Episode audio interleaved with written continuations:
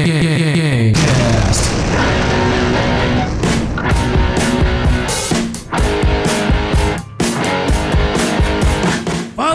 Gamer, aqui é o Davidson Prata. Estamos começando mais um Gamecast, o podcast do Game Flash Brasil, gameflash.com.br. Acessa lá. Nesse Gamecast de hoje, vamos falar sobre dublador joga videogame. E para esse bate-papo, nós temos aqui o convidado super especial, o dublador Michel de Fiore. Michel, se apresenta aí para alguém que porventura não te conhece, se é que alguém não te conhece. Quem é você? Aí pessoal, olá, como vão todos? Eu sou Michel de Fiore, eu sou dublador já há quase 17 anos. Eu sou a voz do Neji do Naruto, eu sou a voz do Genos do One Punch Man, sou a voz do Jerome do Jeremiah do Gotham, sou a voz do Aaron do The Walking Dead e de mais um monte de outras coisas. 8 trigramas, 64 golpes e dança!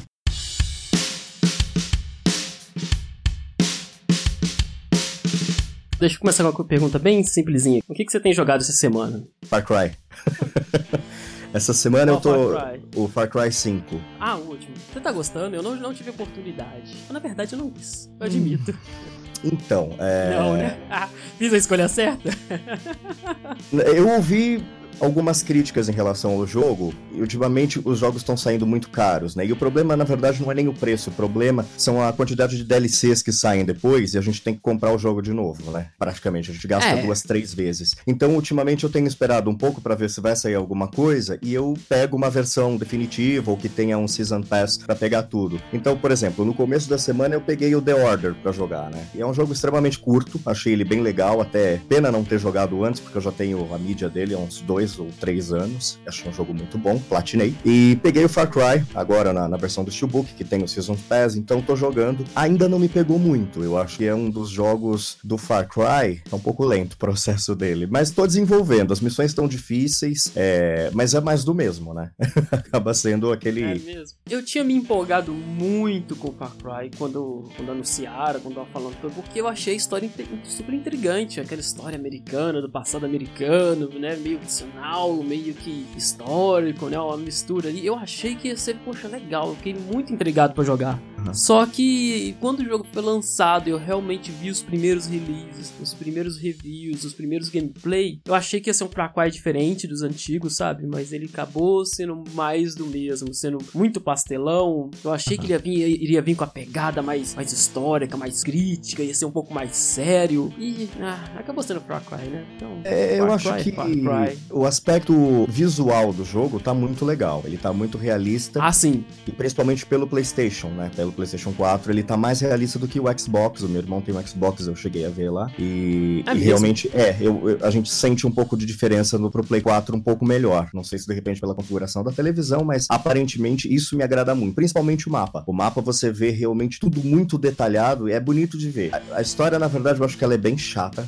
A forma É, como pois ela é, como ela foi desenvolvida é uma coisa muito América é a melhor coisa do mundo e, e pra gente meio que não funciona, né? Essas coisas funcionam acho só pra quem é americano mesmo, pra quem mora nos Estados Unidos, Pra fora vira prepotência. Mas se a gente isolar tudo isso, é, a história ela é muito opaca, ela funciona da mesma, da mesma forma que Price. A, a estratégia de jogo é a mesma, é curar postos e eliminar os guardas de lá e tentar dominar a maior parte do mapa. E não tem muita surpresa. É uma jogabilidade muito parecida com Assassin's Creed, né? Você joga mais do mesmo. É legal porque é um jogo bacana, de uma certa forma assim. A jogabilidade dos Far Crys é interessante, então você tem uma oportunidade de jogar com uma leve história. Mas cansa, porque não tem nada muito surpreso. Muito, uau, olha isso aqui que eles colocaram, né? Eu acho que a gente parou de se surpreender com Far Cry no Far Cry 3, porque eu acho que é meio que a mesma coisa. Então, eu tô jogando muito, eu ainda joguei muito pouco, mas é porque eu morri muito. Mas jogo é difícil, né? Porque você quer já ir invadir os postos e não tem arma, não tem habilidade nenhuma, então fica um pouco difícil. Mas eu acho que ainda o Far Cry 4, que já muita gente não gostou, uma coisa que era inovadora e que o pessoal já não gostou muito no Far Cry 4, talvez o 3 seja melhor ainda. Ou sei lá, eu acho que aí vai um pouco de questão de gosto. É um jogo legal, vale a pena ser jogado, mas não é um jogo 10-10. Não, não, certamente não. e sobre o que você falou sobre as DLCs, me lembrei aqui, né? Pensei nas principais publishers que costumam fazer isso. Pra cá é a Ubisoft, né? A Ubisoft é um padrãozinho aí de umas DLCs ali, versões de jogos diferentes aqui. Apesar que eu costumo ser meio defensora da Ubisoft, porque ela geralmente não abusa muito, costuma ser justo quando se trata, por exemplo, de microtransações. Os jogos que eu joguei, eu consegui jogar todos eles sem gastar um centavo e consegui desbloquear quase tudo que eu queria nos jogos, só jogando e pegando a moeda do jogo, sabe? Apesar de ter opções de, sei lá, e comprar mais moedas, poder comprar o Season Pass. Então, assim, eu fui lá e comprei o jogo base e só gastei as. só joguei bastante horas e peguei bastante moeda, a, a moeda no jogo e fui desbloqueando tudo que eu queria. Então, e eu não desbloqueei 100%, óbvio, né? Fica difícil de que, sei lá, jogar umas, umas 600 horas, talvez, umas 400 horas pra pegar um, tudo. um mas- exercício de paciência. Eu acho que quanto mais paciência a gente tem pra completar as coisas, melhor. Eu não tenho esse, esse aspecto. Eu normalmente já saio atirando em tudo e tento a sorte. Então eu morro muito. Não, Você tem uma de- estratégia? Não, não nenhuma. Nenhuma. É, realmente você vai desenvolve. jogando. É, vai jogando, vai passando, vai fazendo as, as, as main quests pra depois, faz muito side quest, aí vai, aí vai ganhando, juntando, vai desbloqueando os personagens, pode jogar. No caso, porque eu tô falando que eu joguei recentemente, tô jogando muito For Honor, então eu fiz lá a campanha, fico jogando multiplayer, aí eu vou ganhando, subindo de nível com os personagens, aí eu vou ganhando o Steel, o aço, né? Hum. E eu já fui desbloqueando já vários personagens. Eu, eu, eu peguei a Start Edition, sabe? Peguei Hum. um jogo que vem todo bloqueado, que é super barato o jogo. É, ele vem tudo barato e eu fui desbloqueando. Já tem o jogo tá, sei lá, eu tô com quase metade do conteúdo do jogo, tá todo desbloqueado já. Então eu acho que a Ubisoft, apesar dela. Eu já tenho, sei lá, 250 horas de jogo. Então, assim, apesar da Ubisoft ser bem agressiva com esse tipo, com esse modelo de negócio, eu acho que eles são justos. E se você quiser se dedicar, você consegue abrir o jogo e jogar e se divertir. Você não precisa. Agora, se você quiser, se você pode, ah, ser apressado, você não tem tempo, sei lá, qual é a sua necessidade, vai lá e paga Pass e abre tudo. Apesar de eu não gostar da Ubisoft fazer esse tipo de coisa, eu não gosto muito do modelo de negócio, mas eles fazem, ele é, até onde eu me, me lembro, eles são uma das poucas empresas que fazem de maneira justa, então tá ok. É, na verdade, o que me incomoda um pouco em relação à DLC é, e onde foi que eu comecei a prestar um pouco de atenção, o que valia a pena ou não, e até pensando com sendo um pouco mão de vaca mesmo, pra não ser excessivo, pra não, não gastar muito mais do que vale, o, eu comecei a prestar atenção com o Mortal Kombat X, com o Mortal Kombat 10, né? Porque ele saiu o jogo, era caro quando eu comprei, porque, putz, Mortal Kombat, né? A gente quer jogar. Só que começou a sair muita DLC, né? Primeiro era, colocaram alguns personagens clássicos, e aí você comprava na época, era acho que 40, 40, 50 reais o primeiro pack. Aí começou a sair é, os costumes, né? As roupas à parte, e aí tinha roupa de 19 reais. Aí, ok, vamos comprar porque vai ser legal jogar com carinha com a roupinha vermelha. Então vai ser bem bacana. É, e aí eu fui gastando, gastando, gastando, e quando saiu o pack do Excel, que foi o- a versão já, já completa do jogo, eu praticamente tive que pagar o pacote mais caro e pegar o que tinha de diferente dos outros packs para conseguir completar a versão. Só que tudo que eu tinha comprado antes vinha nesse mesmo pack. Caramba! né? E aí, hoje, sei. se você for comprar, por exemplo, a versão Excel em mídia física, dificilmente você vai gastar mais do que 100 reais, né? E eu gastei bem mais do que isso. Colocando na ponta do lápis, eu devo ter gastado aí quase uns 400 reais com o Mortal Kombat, comprando é, expansão e tal. Então ficou um pouco caro. E aí, beleza, eu parei um pouquinho. Aí eu comprei o Resident Evil 7, porque eu também queria jogar logo na logo que ele saiu, né? Beleza. Comprei, paguei caro pra variar. Tipo, pelo preço que ele tava, acho que ele tava custando na época 200 alguma coisa, ou 100 alguma coisa, eu paguei até um pouco mais barato, mas mesmo assim, começou a ter as DLCs, ele começou a ser a ser pago, né? Então eu ia olhar lá, primeiro pack, gravações proibidas, 50, 60 reais. O segundo pack de gravações proibidas, é, mais 60 reais. Eu falei, não, agora eu vou esperar. Então eu comprei, por exemplo, o primeiro pack é, na promoção de Halloween o ano passado, e esse ano eu comprei o pack completo, o Season Pass mesmo, todo o conteúdo restante que, que faltava, né? Que eram a- a- as gravações proibidas fita 2 e o da o final de Zoe. Aí eu tinha jogado já o, o pack 1 e tinha jogado o Nora Hero, que foi a única que entrou de graça, né? E eu tenho certeza que isso vai acontecer com Resident Evil 2 daqui dois meses, né? Vai ser um problema, eu vou querer comprar, ele vai estar caro e depois eu vou ter que pagar muito mais em relação à expansão, até porque a gente já viu que tem só de, de costume aí do- dos figurinos, eles já tem- devem ter lançado uns 30, brincando. Caramba. Ó, eu já comprei o. Fala isso não, eu já comprei o. Eu já fiz o pré, pré-reserva, eu nunca deveria ter feito isso. Ai, caramba. É.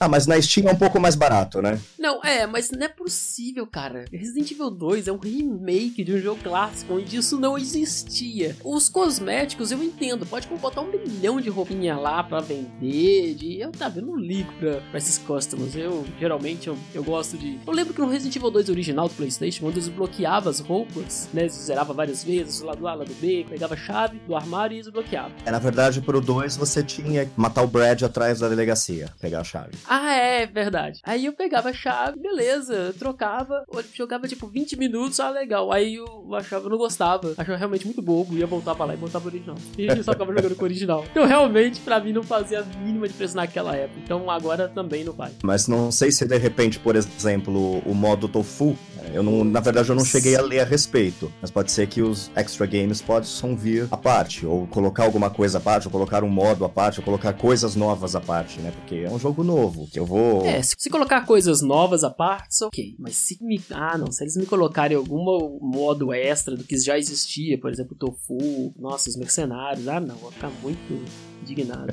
É, vamos ter que esperar para ver. Pois é, aqui nós já respondemos a pergunta do, do podcast. Porque esse dublador joga videogame. Porque, né? Pelo visto você joga bastante. Às vezes mais do que devia. Não, não. Na verdade, Não? eu tenho muito pouco Menos? tempo pra jogar. Simples. Isso é triste, hein? O The Order, por exemplo, é um que ficou guardado por falta de tempo. Quando eu pego, eu tento jogar. A gente tem dois problemas. O primeiro é a falta de tempo e eu quero platinar. Então eu tento jogar até onde eu vejo que é o limite. Um beijo Crash Bandicoot, porque esse eu não consegui platinar. E outra coisa 是 Tava difícil, né? é que a gente tem que. Ah, aqueles time trials deles são muito. É muito puxado. Aquilo Não, e as plataformas? Você reparou que as plataformas com as Beleza. finas arredondadas que te jogam no chão que não tinham no original? E demorei muito pra me adaptar no primeiro, porque eu falei, ah, vou jogar na ordem, né? Um, dois, três. Comecei a jogar um, falei, chega. Eu vou jogar o três porque eu tô mais acostumado, depois eu jogo o dois, depois eu volto pro um, pra acostumar com essas plataformas. E mesmo assim, eu acho que eu não terminei tudo no, no um, né? Além do, dos time trials. Os outros eu acho que eu até terminei. Mas, não. Aquilo não dá. Você olha, você entra no. pra pegar as platinas do, do- dos, dos tempos lá, você entra pra ver no YouTube os caras jogando, você fala, cara, não é possível, você tem que ter tudo muito bem decorado. E eu joguei Crash há muito tempo, eu não, não tenho. É diferente do Spyro. O Spyro, por exemplo, eu joguei já não tem tanto tempo. Eu quero comprar agora logo que sair, né? Esse eu quero jogar, porque pra mim a tríade do PlayStation 1 pra jogos assim de aventura são Crash Bandicoot, o Spyro e agora o Medieval que saiu, né? Olha, eu, eu tenho um problema seríssimo. Eu não platino quase nada por dois motivos. Porque eu compro muito. É, é problema da Steam, né? Vem aquela. Ah, fim de ano, sale, winter sale, summer sale. Aí eu vou lá e saio comprando aqui tanto de jogo com preço mais acessível. Aí eu tenho muita coisa pra jogar e pouco tempo pra jogar. Uhum. Então eu acabo não platinando nada. Eu jogo o suficiente até enquanto eu, tô gostando, até enquanto tá divertido, ou até terminar a main quest e já parto pra outro jogo. Eu, velho, eu devo ter platinado, sei lá, uns três jogos na minha vida inteira. Sério, eu sou o cara que jogo, ah, sabe, sei lá, uns dois, realmente, os dois, três jogos que eu platinei minha vida inteira, sei lá, Final Fantasy VIII, Resident Evil 2 e 3, sei lá. Ah, não, acho Silent Hill 1 também. Então acabou, acho só isso. Que eu fiz tudo, fiz 100% no jogo. E Uhum. desses jogos de lá pra cá, cara, eu jogo, jogo, jogo. Ah, fiz a campanha, vi tudo que eu queria ver, eu já enjoei do jogo, eu parto pra outro. Não- nossa, Eu acho que esse é um problema que a gente tem hoje em relação aos jogos que, que existem hoje, né? Eles são muito complexos e muito cheios de frescuras e eles são muito longos e a gente cansa um pouco da, da aparência, do aspecto e do- da dificuldade do jogo. E, e aí quando a gente termina, são poucos os jogos que a gente tem vontade de jogar de novo, né? Na verdade eu ponho, Verdade. termino o jogo, ponho na caixinha, guardo da minha estante e eu acho que dificilmente eu vou tirar alguns jogos pra jogar de novo. Claro que hoje eu posso curtir o jogo sem me preocupar com conquista, né? Com qualquer um deles que eu vá jogar. Mas eu acho que essa coisa de exigir muito, depois você joga menos. É diferente de um jogo do Mega Drive, por exemplo, que era difícil Uhum. pra jogar, né? Eu lembro quando eu era pequeno, Castle of Illusion, o Quackshot, eram jogos extremamente difíceis. Hoje a gente pensa um pouco mais como adulto, a gente resolve um pouco mais de problema, né? Mas eram jogos que são curtos, né? Dá pra É, jogar aí, verdade. vai, duas, três horas e terminar o jogo, se você for muito bom. Ah, é, é verdade. né? Eu lembro, por exemplo, quando eu era criança, eu jogava o Day of the Tentacle. Ah, que jogo é esse? Não conheço. Mega É, Drive? não, não, é era de computador, é da LucasArts, é do mesmo criador do Full Throttle e do Manic Mansion. Ah, Tim Schafer. É, é legal, é bobinho, mas ele é bem legal. Só que eu não sabia inglês quando eu era pequeno, parte de uma estratégia em relação a isso. E, e você desenvolveu o jogo em relação a esse caminho, né? Então eu levei pra, na sorte, na tentativa, ali, quatro anos pra conseguir fechar. Hoje é um jogo que eu tenho no notebook que, que eu jogo em avião. Eu gasto 39 minutos, 40 minutos para fechar o jogo agora, porque ele é muito rápido, né? Ele é objetivo. Mas para quem não entende inglês, não entende a instrução e vai jogando na sorte, acho que até fui rápido para conseguir jogar. Eu acho que não, mas tudo bem. Vou te dar um desconto. Olha, ah, eu também te passei pelo mesmo problema. Eu também não sabia inglês quando era criança. E, nossa, cara, a gente ia, tudo era tão lúdico, né? Eu imaginava as coisas, era tudo dedução, pelo que a gente via. E os RPGs japoneses? Nossa, caramba, o PlayStation, PlayStation 1 me fez jogar tanto RPG japonês e até jogo de luta japonês. Eu lembro do jogo de luta assim, eu, cacete. Eu tinha que ficar testando isso aqui, não, o que, que é versus, o que, que é arcade, o que, que é modo survival. Eu ficava indo lá até e eu decorava as ordens das, das opções. Era da sua única saída. Não, essa, essa geração de hoje não sabe o quanto a gente sofria, viu? Vou te falar. Viu? Eu não tenho mais a menor condição de jogar um jogo em japonês agora. Eu acho que eu já tiro e falo, ah, não. Sim, sim. eu também já me acomodei. 8 trigramas, 64 golpes e dança! De dublagem tá muito comum. Muitos jogos já são dublados em português. Aqui. Na, na verdade, a gente não é... usa o termo dublagem, a gente usa localização, né? A gente usa ah, localização sim. de voz. Ah, sim. Porque é não é dublagem, né? na verdade, a gente grava a maioria dos jogos sem ver a cara do personagem. Sem ver. Eu tô gravando é, agora eu acho, um. Eu acho que todos eles, não? Não, na todos verdade. Eles, vocês não vê. Tem algum que você vê? O... Tem. Pelo menos tem, a informação que eu tive, que quase todos eles, você tá numa sala preta com script, você tem pouquíssimas informações. Inclusive, a maioria dos atores, dubladores, eles reclamam que é muito mais difícil, porque você não tem referência nenhuma, geralmente. Exato. Você não confirma isso, não? Uh, na verdade, acontece assim: 99% do, do produto que a gente grava para game é desse jeito. Você chega, às vezes, se o personagem ele tem algum destaque importante no, no, no game, você tem um, um, release de duas, três linhas, que é passado pelo diretor de voz pra gente, né? É, e aí o que a gente faz? Escuta o original, vai pela referência da interpretação. Normalmente eles têm uma guia no script que é, é nervoso, então você tem que ler aquilo com um pouco mais de nervosismo baseado no que tem no original. Agora, tem alguns games que de repente eles já são desenvolvidos, ele já tem alguma coisa é, no mockup, ele tem alguma coisa na sketch, ou ele já existe, por exemplo, uma foto do personagem. Então você só tem aquilo, a foto, e você dubla normalmente em cima do mockup. Então ele tá não finalizado, às vezes só com pontinhos. E aí, raríssimas exceções, já existe alguma cutscene que normalmente aí sim a gente dubla. Eu acho que devo ter feito isso uma única vez na minha vida, de gravar com, com uma cutscene. Escuro. Nossa, Tanto é que tem personagens que eu descubro como é a cara quando eu compro o jogo. Porque a gente não, não, não sabe exatamente como é, né? Depois que a gente vê, a gente fala, putz, podia ter feito de uma forma um pouco diferente, né? Poderia ter colocado uma característica vocal um pouco diferente. Mas a gente não tem é, é, é, acesso a essa informação e, na verdade, nem o estúdio não tem, né? Porque se tivesse, passaria pra gente, é importante. Mas não. É, imagina, você vai lá e compra o jogo, aí você vê toda a ambientação, todo o contexto, né? Os três jeitos do personagem. Aí você já fica imaginando, putz, eu podia ter feito desse jeito. Nossa, isso aqui, olha, isso não devia ter feito. Foi estranho, né? Isso às vezes atrapalha bastante, né? A qualidade de trabalho de vocês. Dificulta muito. Não, não, não digo talvez que atrapalhe, eu digo que limita um pouco. A gente poderia oferecer um pouquinho mais, mas não necessariamente atrapalha, porque a gente continua tendo uma guia e a gente vai ter que fazer perto daquilo lá. E, por exemplo, o, o Horizon, eu fiz um personagem lá, eu só vi a cara dele depois que o jogo tava pronto. E ele era mais velho do que eu, do que eu imaginava, do que era a minha expectativa em relação a ele. Quando eu vi a imagem, eu falei, putz, eu poderia ter feito um pouquinho diferente, eu poderia ter dado uma envelhecida diferente no personagem que eu não fiz. Porque na voz, na verdade, no, na minha guia, é, na minha guia não tem. Se você jogar o jogo também no, no inglês, que era a guia que eu tinha, você vai ver que não existe esse envelhecimento também. Então fala, putz, mas se eu tivesse essa imagem, eu faria uma encaixada no rosto do personagem, né? Eu tô gravando um outro jogo grande agora também, é que esse não pode falar, mas eu não ah, conheço a cara do personagem. Já ia te perguntar. Na verdade, a gente não pode falar nada que ainda tá em processo de gravação ou de andamento, porque são muitas aulas de confidencialidade. Mas é legal. Ah, um é uma coisa boa. ali, um embargozinho aqui. É, são multas de milhões, viu? As é, multas é, são de milhões. Você imagina se vazar dois. Bom que vaze, eu já não tenho como pagar o resto da minha vida, mas enfim. Ah, mas, mas tem coisa legal vindo aí. Mas eu também não sei como é que tá, no geral, o esquema de gravação pra game game, né, pra voz, pra localização de games, ainda é igual a dublagem também em relação a, a, talentos. A gente grava sozinho, então não vê o conjunto da obra, só quem vê realmente é o diretor, tá ali acompanhando o trabalho. A gente só tem acesso a essa, essa informação quando vê também o jogo pronto com ele na mão, ou assistindo alguma coisa no YouTube que apareceu. Michel, é, voltando um pouquinho aqui, como que você começou a jogar videogame? Como é que foi a sua trajetória? Foi desde criança? Foi muito novinho? Alguém te apresentou? Você fez por conta própria? Alguém na sua família já jogava videogame? Os pais, ou irmão, não sei. Como é que foi essa sua trajetória desde pequenininho até se tornar um gamer? Foi bem pequenininho mesmo. O, o meu pai, né? O meu pai, quando eu nasci, ele tinha 19 anos. Então, é, ele era muito novo e tal, e jogava videogame. A gente tinha em casa um Atari, né? E eu não posso nem dizer que a gente tinha, porque eu não tinha nada naquela época. Mas ele tinha um Atari, eu via eh, ele jogando e tal, e ficava acompanhando, porque era uma coisa que a gente não entende, tá passando pelo processo, né, de crescer ainda e vai entendendo aos poucos. Quando eu entendi que o que era um videogame, eu ganhei um Master System. E aí a gente era fazer aquele esquema, né, de alugar fita na sexta-feira e devolver na segunda-feira e aproveitar o jogo, né,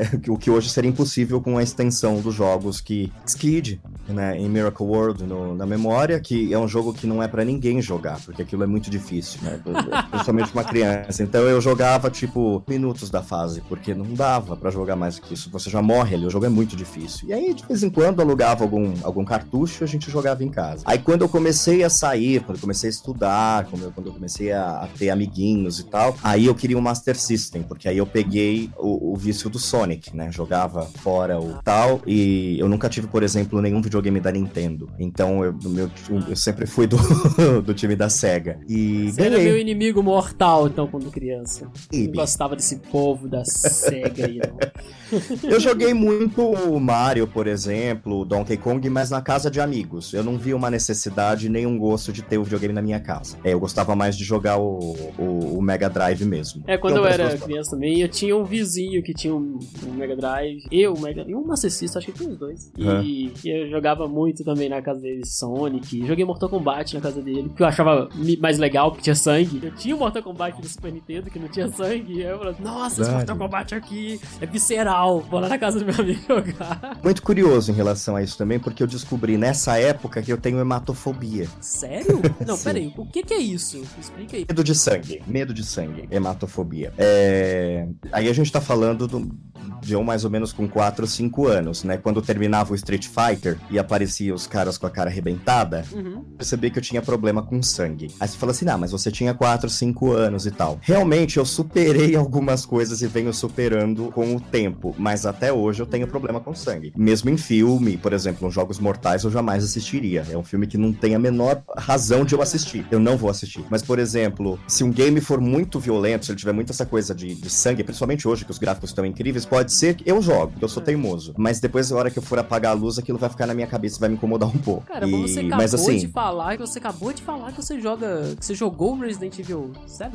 O 7? Sim. Eu acho que ele foi um dos então? mais fracos. O, o, Resident Evil 7 ele tem um terror psicológico, na verdade, né? Eu vejo isso pela ah, demo e eu vejo isso pelo jogo. Eu acho ele um jogo incrível. É, as pessoas dizem que não é Resident Evil, mas eu acho que a gente tem é, potes de Resident Evil, né? São, a gente pode colocar um, dois, três em um pote, a gente pode colocar o 4 e o 5 no outro, o 6 é um outro estilo, o 7 é um novo. A demo me assustava um pouco por, por, essa coisa sombria. Eu não cheguei a jogar no VR, mas eu acredito que no VR ele dê muito mais medo. Em relação à jogabilidade do jogo, Resident Evil 7 foi inclusive que eu platinei, ele é um jogo que ele te dá um desconforto de jogar, porque os personagens não morrem. Então você tá andando pelos lugares e eles aparecem. Principalmente no modo mais difícil, Madhouse, né, o hospício, você tem pouca munição, pouca vida, mas eles e eles cada vez mais fortes, né, os inimigos. Então é um pouco complexo porque você fica com um certo terror de eu não vou conseguir e aquilo mexe com o seu psicológico. Em relação à violência, eu acho que ele é até bem tranquilo. Eu acho que ele não é dos melhores jogos. Talvez o Resident Evil 2 me desperte isso. Pelos trailers, eu acho que ele é muito mais violento. Ah, é. Se ele pegar, eu não se achei, ele, não. Se for, né? É... é, se Resident Evil 2 for na mesma guia do original, né? Ele tinha bastante sangue. Tinha uns gore, assim, meio feio. Se achava corpo, tinha que pegar coisa dentro de alguém. Os próprios monstros mesmo, né? Mesmo apesar de não ser humano humanos, né? Era muito gore nos monstros, explodiam. Nossa, era. Tinha mais esse aspecto. Eu acho que de gore mesmo no, no set, o que mais tem é você enfiar a mão dentro do corpo do, do policial para pegar a chave, mas é uma coisa de 10 segundos. E não é um gráfico assim tão incrível para detalhe é, corporal. Eles pegaram muito no cenário, mas eu acho que em relação a boneco ainda tem que melhorar. E o que melhorou já no 2, né? O 2 agora a gente vê que dependendo de onde pega o tiro, o corpo desmancha naquele lugar onde pegou o tiro, né? Você pode ficar com partes do corpo pendurada e tal. Então aí você vê, oh, ok, é, é, talvez seja É um pouco para eu não jogar sozinho esse jogo. Mas isso aconteceu Não, tá por muito tempo comigo, né? Eu jogava de teimoso, queria ser o bonzão, cumprir com os amigos e tal, da escola e tal, e depois à noite eu não dormia. Até quando a gente mudou de casa, eu mudei de casa aos 10 anos, é, tinha acabado de sair o, o Resident Evil 3, né? Eu morria de medo do Nemesis. Uma, uma ah, fi- não, mas tá ok. Quem não? É, mas- Realidade, então. Ah, a minha mãe tira o sarro até hoje comigo, porque eu olhava embaixo da cama, né, Pra ver se não tinha alguma coisa embaixo, sei lá. Cabeça de Ah, criança não, é meio ok. complicada. Hoje, sei lá, se eu não faço isso também de novo, viu? preciso ver, preciso ver ainda se ou, ou não vou jogar tão cedo. Vamos esperar pra ver. A coisa aí tá pesada do seu lado. Não, eu rio. Eu, tipo, ah, é depois, né? Depois, depois que passa. É. Você já se surpreendeu com alguma, com alguma localização de algum jogo que você, você jogou e você falou, caramba, isso tá muito melhor do que você imaginava, ou algo assim? Ou, Muito outra, ou talvez por ser, ou, é, ou às vezes por ser trash demais. Já surpreendeu com alguma localização, você tá jogando um jogo assim, nossa, isso é incabível. Ou então, tipo, caramba, isso tá muito bom. Hum, bom, negativamente já. Já peguei algumas que eu falei, uau. A- Algumas até com erros gravíssimos de português e de conjugação de verbo. E isso é uma coisa que Ah, me é. incomoda um pouco. Fora algumas vozes que não são compatíveis e tal, mas aí tudo bem, é uma questão de gosto e elas não incomodem tanto. Mas até por eu trabalhar com isso, eu vejo algumas coisas com um pouco de olhar crítico.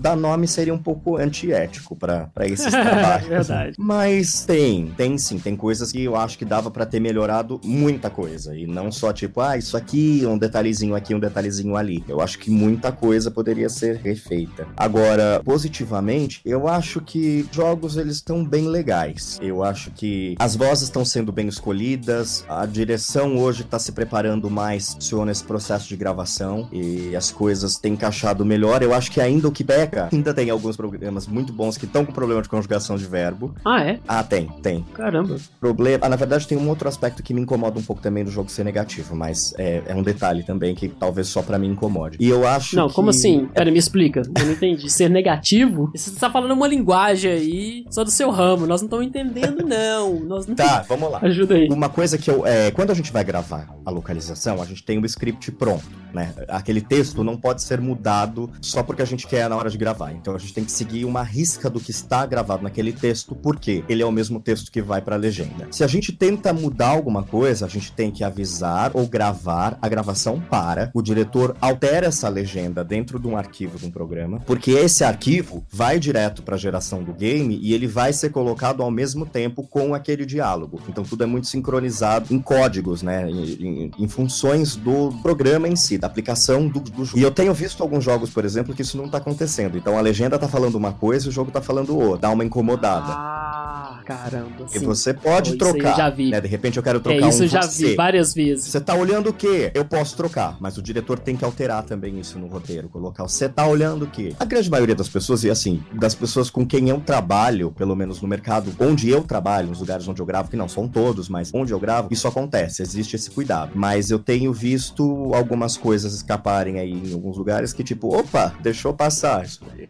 Não, eu tenho visto isso bastante. A legenda não dar um match com o que tá sendo dito é, poxa, muito comum. Eu acho que muito mais. Você tá sendo até bem gentil, generoso. Eu vejo isso com bastante frequência, mais do que você tá falando aí. O cara falar uma coisa e. Assim, não altera. Foi só uma adaptação que o cara fez. Ele falou de uma forma diferente, mas às vezes a frase inteira é outra frase, sabe? Isso é bem comum. Em jogos, assim, nos jogos recentes da, da sétima, da oitava geração, Uhum. é algo que eu vi bastante. Começar a prestar atenção mais na legenda. Porque ultimamente a legenda é tão pequenininha que o mantenho desabilitado quando possível, porque força É muito a verdade. vista. Eu tenho uma tela imensa na minha televisão e eu continuo não enxergando o que os caras escrevem.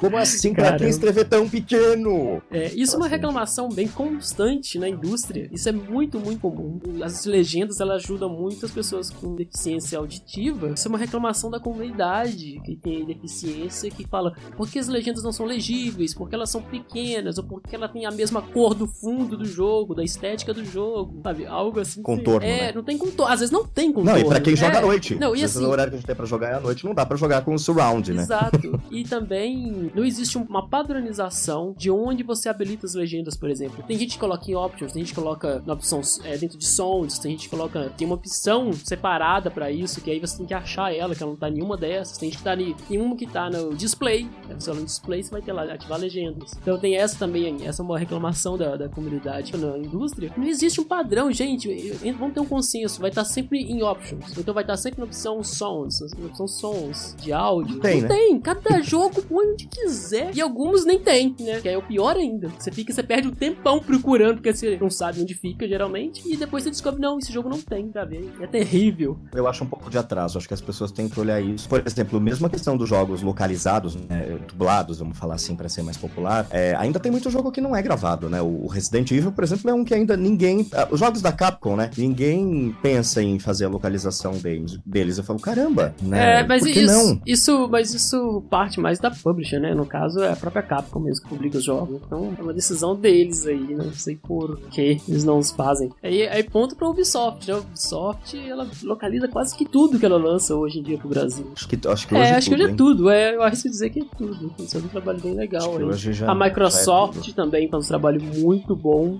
A, a Sony Também já tá é, localizado. a Sony nem tanto, mas a Microsoft tá na frente, né? Porque eu acho que ela, pela Microsoft tá Eu enraizada no que a Brasil há mais tempo. É, a Sony, algumas coisas ela, ela localiza, mas não são muitas, não. São. Mas eu acho que, tipo, a partir desse ano vai começar a Ah, localizar é. Assim, quando eu falo Eu localizar, que as é coisas- com texto eles, eles localizam quase tudo, mas eu tô falando com, com a localização da dublagem, de áudio mesmo, de interpretação, que eu tô me referindo. Com texto, eu acho que eles Não, já localizam tudo. Ah, tá, ok. É. Só, não, é só pra deixar claro, porque quando um jogo é traduzido e ele tem legendas em português, é considerado localizado. Então, é só pra ficar claro aí pros Também. ouvintes, é, só deixar claro pro ouvinte, nós estamos falando. Eles vão localizar as vozes dos games também. É, exatamente. A gente fala dublagem, né? Não é o termo técnico correto, mas de entendimento é isso. É a dublagem, é colocar o português dublado. Então, o jogo Isso. não foi localizado, é, mas ele foi traduzido. O que já é uma proposta enganosa, né? Tem muito game que vem totalmente em português. Você vai ver o jogo tá em inglês, mas É. ele tem legenda. Verdade. E às vezes os verdade, menus não estão. E às vezes os menus não. Ele tem legenda em português, mas os menus não estão em português. Já viu isso? Eu, eu fico- Sim. eu fico assim, isso também. caramba. E quando eu, e, ó, aí tem o oposto, que aí eu fico muito bravo. Quando os menus estão em português, mas o jogo em si não tem nada em português dentro do jogo, nem as legendas.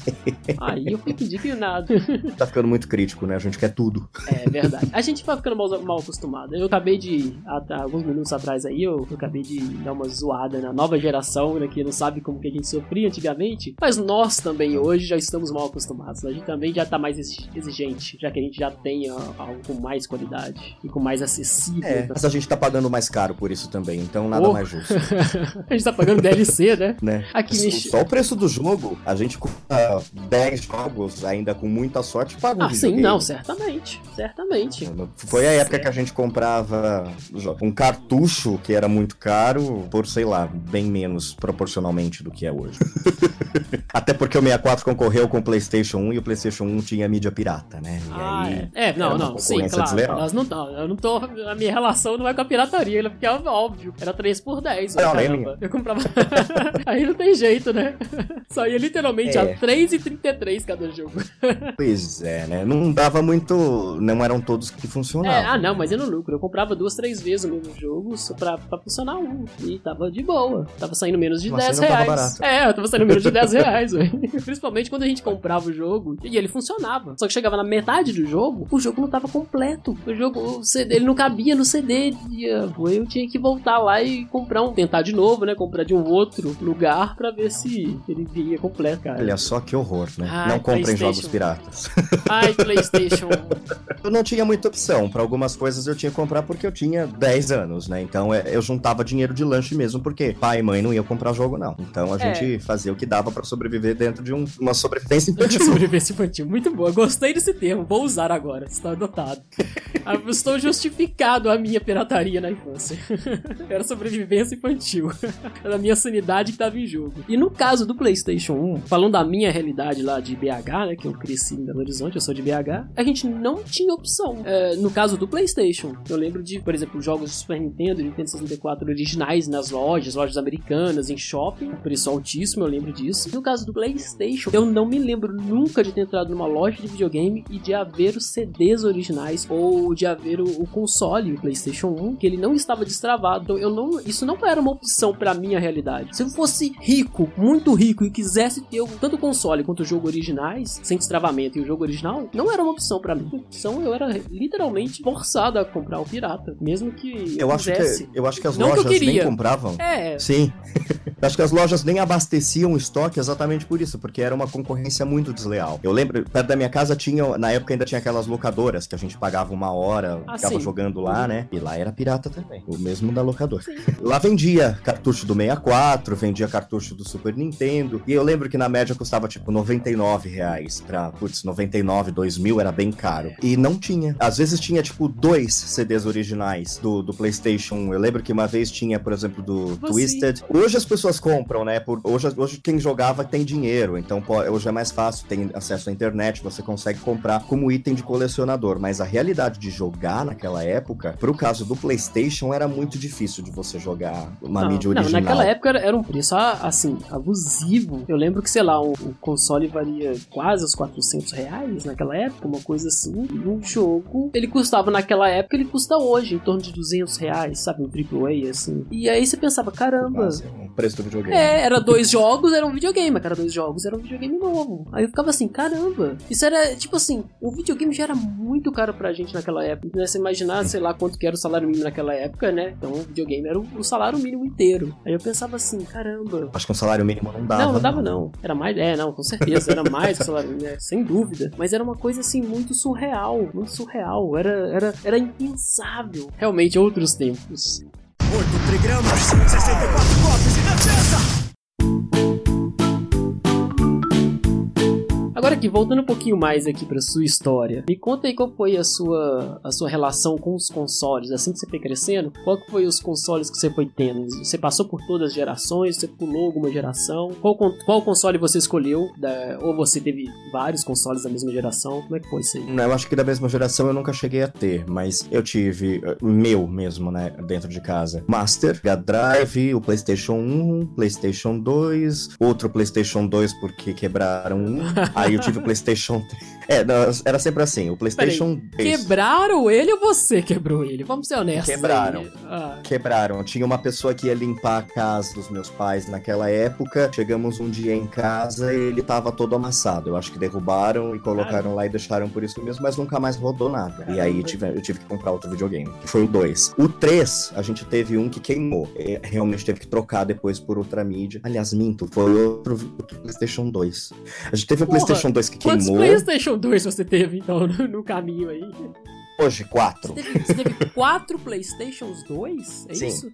Porque a gente Cacete. teve o primeiro, bem grandão, que era aquele gigante, né? Isso. Que foi o que queimou. Aí o meu pai comprou outro pra gente, eu e meu irmão, né? E meu pai que jogava também. Que foi o que quebraram, que foi esse que, que derrubaram e quebraram. E aí foi comprado um terceiro pra gente Esse substituir. já foi Slim?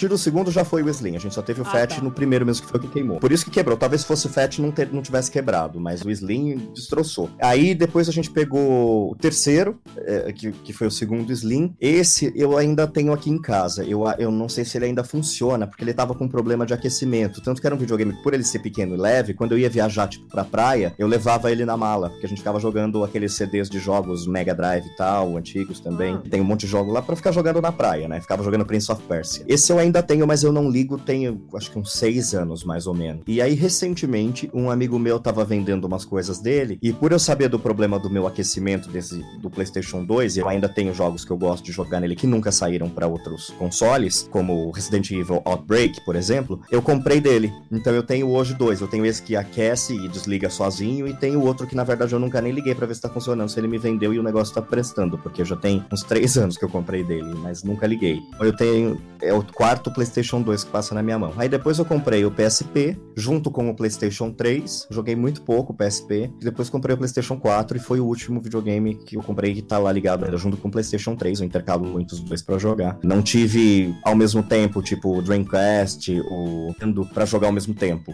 Então, é, foram esses. Foi muito Sony e Sega. Sega. É, você foi. Você foi um inimigo no passado, mas um aliado no presente. Tudo é questão de perspectiva. Não é? Eu tô fazendo essa brincadeira aí com esse, esse. com essa guerra de consoles que o povo faz hoje. É uma grande bobeira, né? Até parece. Olha, eu não sei se é o seu caso, mas se eu tivesse dinheiro, caramba, eu teria todos. Olha, o Nintendo Switch. Nintendo Switch, caramba, é um sonho de consumo, mas eu provavelmente não terei o Nintendo Switch nessa geração, porque eu não tenho condições, até porque a Nintendo não tá facilitando pra gente o fato dela não tá vendendo console aqui no Brasil, né? E mas é mais mesmo se tivesse, eu não teria condições, porque eu tenho um PC, comprei recentemente um PS4 e aí eu tenho como investir mais, sabe? Eu comprei também um. VR, o, um VR da, da Microsoft pro pra PC, então também, poxa, eu já investi muito mais do que devia, do que tinha, tô pagando até hoje, então eu não tenho condição. Sabe, se eu tivesse, você acha que eu não queria ter um Xbox? Eu não queria ter o Xbox Pro, aliás, o PS4 Pro. Você acha que eu não queria ter o, o Xbox X? Não, mas que nome, hein, caramba, hein, Microsoft? Xbox X e...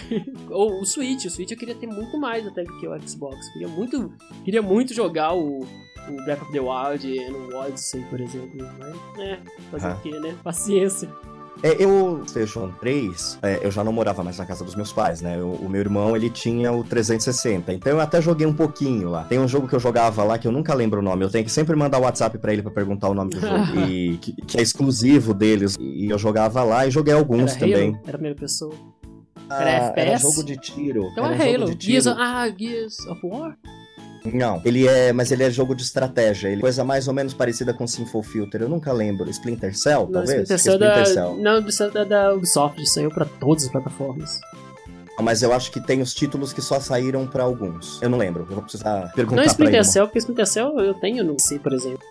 Não, mas aí para mim PC nunca é uma possibilidade. Para mim é sempre PlayStation 4 e Xbox, né? Ou PlayStation 3 no caso. E hoje eles têm o One, Xbox One, mas eu acho que nunca joguei no Xbox deles. Agora o Switch, por exemplo, já é uma clássica uh, ideia de que eu estou envelhecendo, porque eu não consigo jogar com aquele controle. Então eu já ah, não, tô acompanhando mais a tecnologia deles. Joguei, conheci sexta-feira passada, tem há dois dias. Ah, não, né? sim, eu também não me adaptei, é legal, achei terrível o controle. Se eu tivesse um, eu teria que comprar o Pro, sabe? O controle Pro que parece muito o controle do, do Microsoft, do Xbox. Tem um uhum. design assim que lembra bastante, então, não, certamente eu não teria condições nenhuma de jogar aquele controle do cachorrinho, ou mesmo com ele separado, do joystick separado para jogar multiplayer. Pra mim, tá muito pequeno. Não, tô velho. Exatamente. Acho que eu tô velho. Ah, não. É, eu também. Que acho que eu conseguiria jogar e que hoje eu também já não consigo mais, era do Master. Ah, é mas... é verdade, né? N não me incomodou na época, mas também nada incomodava a gente na época. A gente só queria jogar. Mas é. hoje, hoje, quando o do Super Nintendo passa ok, mas o do Nintendinho e do Master System, hum, hum, terríveis, controles terríveis. Hum, hum. e duro, né? Quando você comprava, quebrava o controle original, você comprava um genérico. Ah, é. Assim o botão duro. Fala, meu Deus, não consigo. Você vai jogar Mortal Kombat, por exemplo, o botão não vai. estavam todos eh, retirados dessa categoria. Era impossível jogar. Opa! Principalmente Street Fighter. Street Fighter pra mim sempre foi um jogo uh, duro, né? As pessoas falam, ah, eu acho isso do Mortal Kombat. Eu falo, desculpa, Mortal Kombat você apertava ele fazia o comando. Tanto é que o Brutality é um exemplo clássico de que você podia ter um movimento rápido dentro do seu controle. Agora, o Street Fighter, o The King of Fighters, pra mim, esses jogos que você dava um soco ele demorava 3 segundos para executar aquilo, faz parte da minha lista do, do top 100. Eu adorava The King of Fighters jogos de luta pra mim sempre foi é o Mortal mesmo, não, eu adorava o, e sempre vai Mortal Kombat, eu, eu gosto de todos eles, mas né, eu tenho uma quedinha pro The King of Fighters na, no ano passado, ou sem dúvida. Eu é. gosto bastante de Street Fighter hoje, mas eu tenho um problema com o Street Fighter muito grande. Sou muito ruim, cara. Você tem alguma frustração? Eu tenho com FPS e com fight games. Eu sou muito mira ruim. de batata que a gente fala, sabe? Não consigo acertar Sim. e FPS nada. E headshot, eu dou headshot um a cada 100 partidas, sabe? É uma coisa ridícula. Mas eu gosto Eu muito. dou headshot em jogo que é a mira intuitiva. Ah, Se tá. eu tiver que mirar mesmo, normalmente não é o tipo de jogo que eu consigo assim passar numa primeira. Tanto é que quando eu fui jogar o Resident Evil 7, pedi pro meu irmão passar pra mim a primeira luta, que é quando você tem só a arminha e você precisa derrubar a Mia na casa velha ainda, né? Depois dali fui eu que joguei tudo de novo, mas quando você tem que fazer, tipo, 20 tiros na cabeça, tendo 24 balas, esquece. não sou essa Não pessoa. vai rolar. Não vai rolar. Eu gosto muito de jogo de estratégia, jogo que você tem que resolver enigma, jogo que você tem que pensar, que você tem que ir pra um lado e voltar pro outro. Também não é um jogo que abusa, que a gente fica rodando que nem um tonto e depois abrir um cadeado, né? Aí também é me chamar de idiota. Mas jogo que tem que precisa de estratégia eu acho bacana. É, agora jogo de tiro eu jogo, Far Cry, o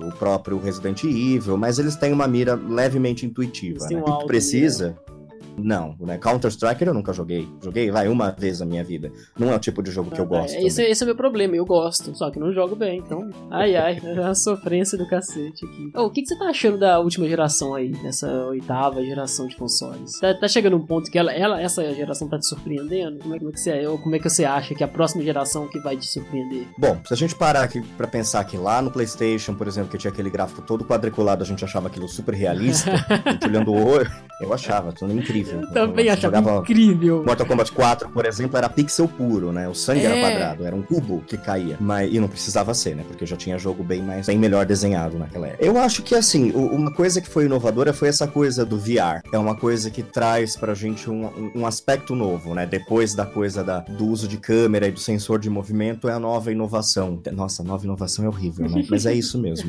Mas é, É, isso mesmo. pois- Não vou corrigir, não. Mas Vai é isso mesmo, nova inovação nova- mesmo. Inovação. Não, é porque é novo, mas é, é- é o novo do novo, né?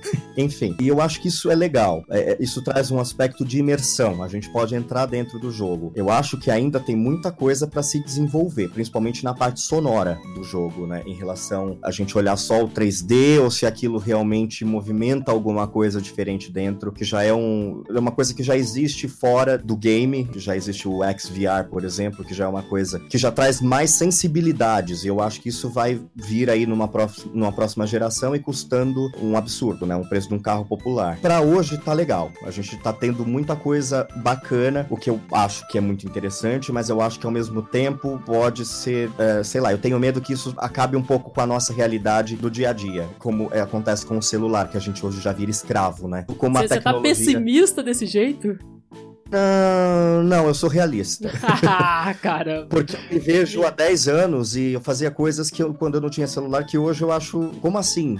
Como é que eu sobrevivia, né? E eu sinto verdade. falta, na verdade, daquela época. Eu adoraria sair de mídias sociais e tal, mas hoje é uma porcaria, porque a gente vive disso, né? Pra trabalho, pra contato, pra relacionamento, pra qualquer coisa a gente tem que ter mídia social. E era horrível, né? Esqueci quando foi a última vez, por exemplo, mais de três vezes dentro de um mês, de fato, pra conversar com eles sem ter que mandar uma mensagem. Que ok, facilita por um monte de coisa, mas é, é meio assustador. Eu gostaria de ver como é que isso vai interferir. Mas, claro, numa dosagem boa, vai ser muito legal você estar imerso naquele universo, né? E, e desfrutar daquilo tudo. Mas eu acho que o mais importante que vem aí na próxima geração é essa coisa de compatibilidade entre consoles Mas diferentes. fala crossplay. E retrocompatibilidade, né? Também, essa coisa de jogar coisa Você tem que antiga. ficar comprando os consoles antigos, é foda, né? Ou então ficar recomprando o jogo pra nova plataforma, né? Então, mas isso não vai sair de graça. Isso vai ter algum Ah. custo, porque é é interessante pro cara ele lançar, por exemplo, um PlayStation 5, um Xbox, sei lá, com o nome mais es- estranho possível que for, por exemplo, o Xbox Política Brasileira. Lançar de novo um título que já tá pronto e cobrar o absurdo do preço que ele custa, né? Tem umas coisas que a gente tem que prestar atenção, porque senão a gente acaba caindo numas ciladas. Por exemplo, agora tem uns jogos que saíram dos clássicos da PlayStation, né? Que saíram por. vão sair por 79 reais, que são os populares. Os que estão em lista popular tá menos de 50. Por que, que eu vou pagar é 80? Verdade. Não faz sentido. Mas é, to- é, todos aqueles títulos eu comprei e paguei menos de 50. Se você pegar Black Friday ainda, você pega por 29. Mas enfim, é, a gente cai numas propostas assim. Às vezes o cara quer colecionar na capinha vermelha. E ok, ele vai pagar o preço por ter a capinha vermelha. E eu acho que a gente vai pagar um preço por isso também. Ou no console direto, ou depois vai ter que comprar algum serviço que possibilite. Mas isso já alivia espaço, isso já alivia títulos que a gente tem em 50 videogames e, e concentra tudo num lugar só. É. Também aí a gente vai entrar num problema que já acontece acontece, que é a falta de espaço, né? O meu PlayStation eu começo e termino um jogo porque eu tenho que tirar o jogo inteiro do videogame, porque senão não cabe tudo que eu quero jogar lá, né? Mas eu acho que isso é interessante. Agora, juntar tudo isso, né? Colocar o, a, a retrocompatibilidade, de repente colocar um remaster em cima de alguns jogos e colocar tudo isso dentro de um universo onde eu posso entrar nesse jogo, vai ser, vai ser muito bacana, né? Até, sei lá, daqui a pouco poderiam criar de volta essas locadoras de game e colocar o esquema do, do 4D, do 5D, né? Você imagina jogar, por Nossa. exemplo, um um Uncharted com ambientação, né? Por exemplo, como é feito já no cinema, né? Ter o ar, ter um vento, ter um cheiro de alguma coisa. Também vai custar caro, né? Mas sei lá, franquia disso se ninguém ainda pensou. Isso aí, isso aí é, ia virar o novo arcade, a nova era do arcade. É, ia ser sensacional. Não acho que daria pra ter em casa É, ainda. exatamente. Mas... Por isso que é essa, essa comparação, a nova era do arcade, aquela coisa que você iria nos lugares pra jogar por algumas horas, ou por uma ficha, por uma tentativa. Seria. É um pouco quase- nostálgico até, né? Moderno, mas, no... mas É, ia nostálgico. ser moderno e nostálgico ao mesmo tempo. Ia ser bem interessante. Eu joguei o A, A Way Out, eu acho um saco falar o nome desse jogo. A Way Out. No... Tem uns dois ou três meses que eu joguei. E ele é completamente cooperativo. O que é legal nele? O seu amigo, a pessoa que você escolhe pra, pra jogar com você, não precisa ter o jogo. Sim, você gera o jogo. Muito bacana. Então eu. Só que assim, eu platinei o jogo num dia. Porque o jogo é muito Tá. curto. Mas ele é excelente. Ele é muito parecido com Prison Break, que tinha antigamente pro Xbox e pro, pro Play também. É. Ele é bem legal, porque é bem essa coisa de você precisa fugir da cadeia, só que você precisa de alguém pra fazer algumas coisas enquanto você não tem um campo de visão. Então, quando você tá, por exemplo, na cadeia desparafusando o negócio da parede, tem que ter o outro cara do outro lado olhando pra ver se o guarda tá vindo, porque do seu campo de vista você não enxergaria. Legal, porque é um cooperativo bacana. E aí você joga com quem você quer. Você não precisa gerar uma sala com uma pessoa X pra, pra jogar com você que talvez não tenha a paciência que que você quer pra jogar aquilo lá. E aí você xinga a pessoa porque você tem intimidade com ela se não der certo alguma coisa, É né? Mas são, são raras, são raras. Eu acho que assim, é, é, o, a vantagem do multiplayer é você jogar com amigos. E aí é, você não precisa estar em dois controles e cada um pode jogar da sua casa se os dois tiverem os jogos, né? Ah, mas agora ter que jogar com pessoas que eu não conheço não é uma coisa que eu acho legal. Eu acho meio, né, próximo. Pode passar. 8 trigramas, 64 golpes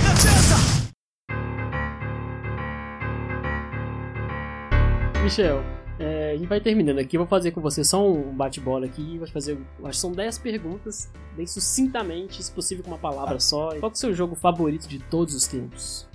Resident, Resident Evil. Evil? Qual deles? Resident Evil Outbreak. É mesmo? Podia ser um jogo favorito de todos os tempos? Caramba, Hum. me surpreendeu, hein? Acho que é porque eu tô com saudade dele. Na verdade, é um pouco difícil essa pergunta se a gente for levar por estilo. Mas assim, pra. Sei lá, o Medieval é um jogo que eu gosto bastante. O, a- é, não vai dar pra responder uma pergunta e um favorito. Tem alguns. Se você me Tá perguntar assim, tipo, 5 ou 10, seria uma resposta Qual que é o seu diferente. jogo favorito atualmente? Heavy é Rain. mesmo? O seu jogo. Nossa, eu tô querendo muito, muito jogar o Detroit Become Human. Eu comprei ainda. Eu gosto do Heavy Rain porque ele é. É diferente. Eu gosto dessa coisa de multifinal. É, É, bem legais que entraram junto também. Mas o Heavy Rain me marcou bastante. Embora seja um jogo difícil, né? Um jogo complexo pra você completar ele 100%. Eu platinei duas vezes. Mas eu gosto bastante de- do caminho que ele Nossa, foi. é, não, ele é muito, muito interessante mesmo. Então pode ir pro Detroit, porque também tem múltiplos finais, você tem muito mais de dois. Precisa que o, o outro que tem junto com o Heavy Rain eu não curti, não. Beyond, Two Ah, Souls. Beyond Souls. Que ele tem o bundle. Ah, né? tá, entendi. Você comprou o bundle. Ah, tá. É, o Beyond eu não gostei, não. Não É, os franceses tem hora que eles acertam, eles são muito literais. Então, tem hora que eles fazem coisa direitinho, mas tem horas que eles fazem um negócio assim que você pensa, não, ninguém fala desse jeito, sabe? Muito mas na verdade- o jogo Mas na é- verdade eles falam, esse que é o problema, mas eles fazem o jogo pro, pra toda a audiência do mundo inteiro. Qual foi o É. seu primeiro jogo que você se recorda de criança? Qual foi a primeira coisa que você jogou com seu pai lá no Atari? Ah, olhando o meu pai jogar e jogando sem prestar atenção no que eu tô fazendo, foi o Hide and Seek do Atari. Agora, jogando mesmo foi Alex Kidd e Miracle Qual jogo você dedicou mais horas? Você tem ideia? Day of the Tentacle. Quatro Quantas horas. horas? Quatro anos. Ah, é verdade. Caramba. Eu acho que foi esse. Agora, que eu mais joguei repetidamente, talvez tenha sido Spyro the Dragon ou Medieval. Também joguei muito os dois. Mas eu acho que o, o Day of the Tentacle foi muito mais. E o Duke Nukem também eu joguei bastante, mas acho que o Day of the Tentacle foi o Qual, pior. foi, qual que é a sua. Você tem alguma desenvolvedora, alguma publisher favorita? Você realmente gosta de pegar quase tudo que eles desenvolvem ou publicam? A Capcom. é. Na capa, hein? faz sentido. Vai jogar o Devil May Cry? Sim, é o 5 que tá saindo agora? Não agora. Vou, mas não agora. Vai pegar uma fila pra chegar nele. É, Você tem algum personagem favorito dos games? Redfield. Chris? Não, o, o- o Chris Redfield ou a Jill? Chris Redfield. Eu acho que o Chris, eu acompanhei durante toda a trajetória, né? Ele meio que cresceu junto com a gente. Eles vão envelhecendo. É igual o personagem do Mortal Kombat, né? Mas eu também gosto muito do Crash e gosto muito do Medieval também, do Sir Dan Fortes. que- Ah, Você tem algum personagem mais odiado? Um personagem do game que você não gosta? Pode ser vilão, pode ser protagonista que só acha enjoado mesmo, que você não suporta. Tem a Ashley do Resident Evil 4. Ah, é. ah, não, essa não vale. Vai, tenta outra. Todo mundo odeia ela. Então, isso é, isso é consenso. Como. Não. Não gosto do Liu Ah, Kang. ok. Essa é aceitável. Liu Kang eu acho muito chato. Eu acho que é a Ashley versão oriental. não gosto, nunca me atraiu. Nunca foi um personagem É, legal. eu gostava, mas realmente ele é aquele protagonista meio bobão, né? Que tudo, tudo às vezes fica em volta dele. E isso sempre me, irritava às vezes. Ah, esqueceram ele no churrasco. Ultimamente é Scorpion Sub-Zero do Mortal Kombat. Ninguém fala mais do Liu Mas Kang. isso é agora. Eu tô falando na época que eu acompanhei o 1, 2 e o 3, por exemplo. Sempre foi, na, pra mim e pra todo mundo, o Scorpion e o Sub-Zero sempre foi os personagens mais legais. Mas a história sempre se rodeava do, em torno do Liu Kang. E isso ficava. Mudou. né? É, mudou, né? Agora, qual que é a sua melhor ah, memória ou lembrança de um jogo que você tem? Eu acho que eu vou ficar final do, do Heavy Rain também. Porque eu adoraria transformar aquilo num filme. Eu adoraria atuar fazendo um filme daquele. Eu adoraria. é, ele criou muita coisa na minha cabeça e ele mexe muito com o meu psicológico de uma forma emotiva. Então eu acho que eu fico com ele e esse é o motivo de, de ele ser um dos meus jogos preferidos, assim, dos últimos E anos. qual que é. E qual que é algum jogo que você tem memória negativa? Mortal Kombat Special Forces. Aquilo não devia ter existido. Eu nunca joguei, porque todo mundo fala tão Jogue. mal é que eu. É ok, não vou me dar o trabalho. Não, coloca no YouTube e tenta assistir 5 minutos do jogo. Aquilo, pra- aquilo foi o pior jogo que eu já tive na mão. Eu gastei o dinheiro na época, que já não era muito, porque a gente comprava a mídia genérica, né, do PlayStation, e eu achei que foi caro. O jogo é muito ruim. Não, é qualquer jogo de RPG, qualquer pessoa que esteja começando a brincar, faça, é melhor do que aquilo. Aquele jogo parece que é o beta do beta do beta do beta. Aquele jogo, não. Qual lançamento você está mais empolgado, mais esperando? Mas eu vou dar uma alteradazinha aqui, porque eu já sei a resposta. Então, qual o lançamento que você está mais empolgado, esperando? Que não seja o Resident Evil 2. Pyro the Dragon, porque sai na semana que vem. Ah, é mesmo? Ah, Peraí, a gente- Porque eu a gente tava tá, A gente tá esperando- gravando dia 5 de novembro, só pra todo mundo saber. Quando sair, Sai já saiu mês. alguns meses. É, já saiu tipo Porque mês está passado. saindo. Que ele atrasou dois meses, né? Ele ia sair num dia de setembro. E, e aí, quando fiquei na expectativa, eu fui ver que tinha sido adiado. Que eu quero mesmo, assim, pegar dos próximos é o Spiral. Entra numa linha. Aí, realmente, depois vem Resident Evil 2, depois vem o Days Gone, depois vem o Medieval. São jogos que eu quero, mas agora, neste momento, é o Spiral. Michel, muito obrigado pela participação. Você quer Esse deixar convite. algum recado, falar alguma coisa aí pro nosso público, pro seu fã? Eu agradeço quem ouviu até agora, por ficar ouvindo a gente falar esse monte de coisa. É, indico que as pessoas joguem bastante, porque eu acho que é bem legal e desenvolve muita coisa positiva, não só coisa negativa, como normalmente algumas pessoas falam. É, eu aprendi muita coisa, eu acho que até o próprio inglês eu desenvolvi muito dentro do jogo quando eu era mais novo, e me ajudou muito durante a vida toda. Pra quem gosta de jogo com a versão em português de vozes, né, com a localização de voz, sempre que o jogo seja feito muito bem feito, porque existem, claro, como tudo, versões piratas, né? E nós somos contra a pirataria, vamos deixar isso bem claro.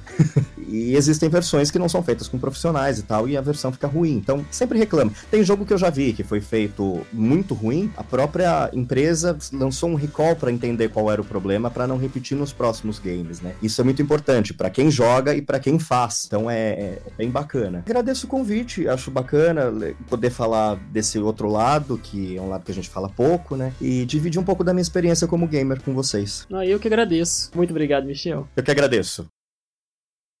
This was a triumph. I'm making a note here, huge success.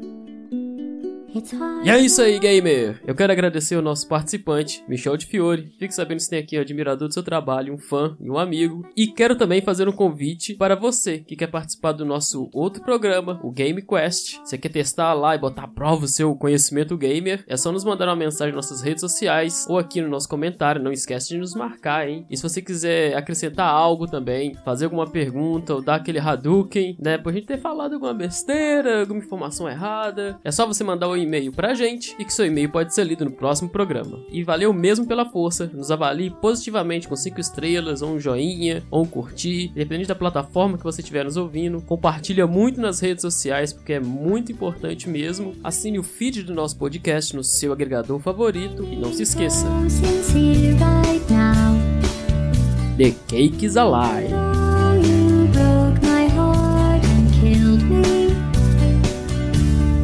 tiny two pieces and threw every piece into a fire. As they burned, it hurt because I was so happy for you.